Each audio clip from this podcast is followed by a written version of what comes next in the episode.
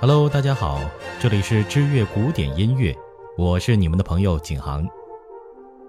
今天知乐古典音乐背后的故事，让我们一同走进亨德尔的水上音乐。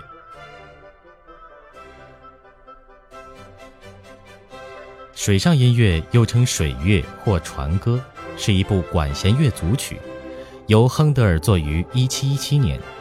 这首曲子是在英国泰晤士河的游船上演奏的，所以有了水上音乐的美名。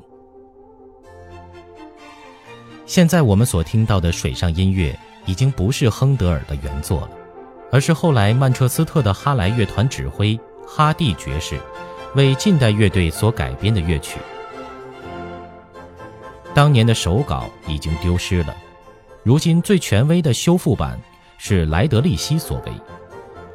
不过，我们可以想象，当年的泰晤士河上，水上音乐的上演是多么的壮观。就连乔治一世都愿意冰释前嫌，不再计较亨德尔犯下的错误。一七一二年，亨德尔在德国汉诺威选帝侯的宫廷里担任乐长，但他对这份工作十分不满意。在这里根本不能淋漓尽致地发挥自己的音乐才能。当时，几位音乐家朋友已经在英国有了自己的事业，便极力劝谏亨德尔也来英国发展。亨德尔动心了，觉得自己梦寐以求的机会来了，于是他向自己的主人请假去英国看看。选帝侯批准了他的假期，但。要求他及时回来。到了伦敦，他果然飞黄腾达。自己在德国那些不被看好的创作，在英国却受到高度关注。响亮的名声使他获得了英国宫廷作曲家的职位，开始为英国皇家乐团服务。在英国的美好生活让亨德尔乐不思蜀，早就把选帝侯的命令忘得干净。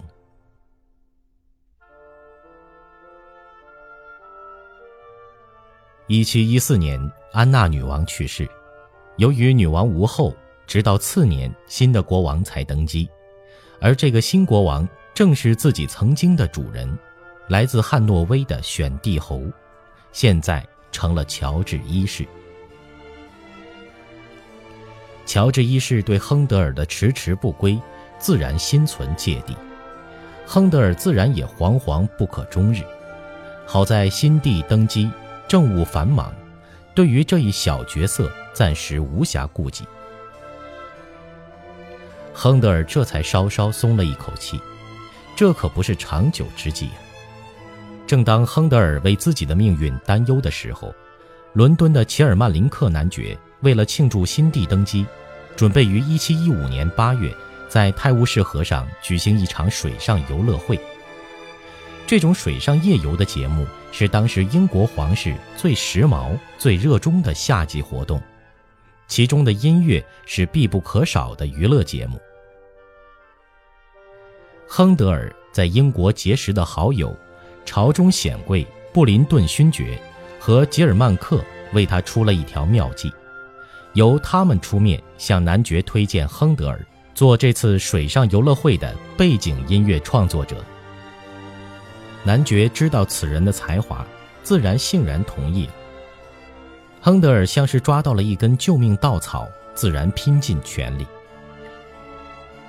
游乐会当日盛况空前，泰晤士河两畔彩旗飘飘，围观群众数以千计。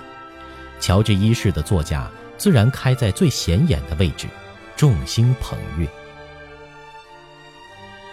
乐队在亨德尔亲自带领下。反复演奏着这首由他精心创作的音乐，为国王和贵族们的游玩助兴。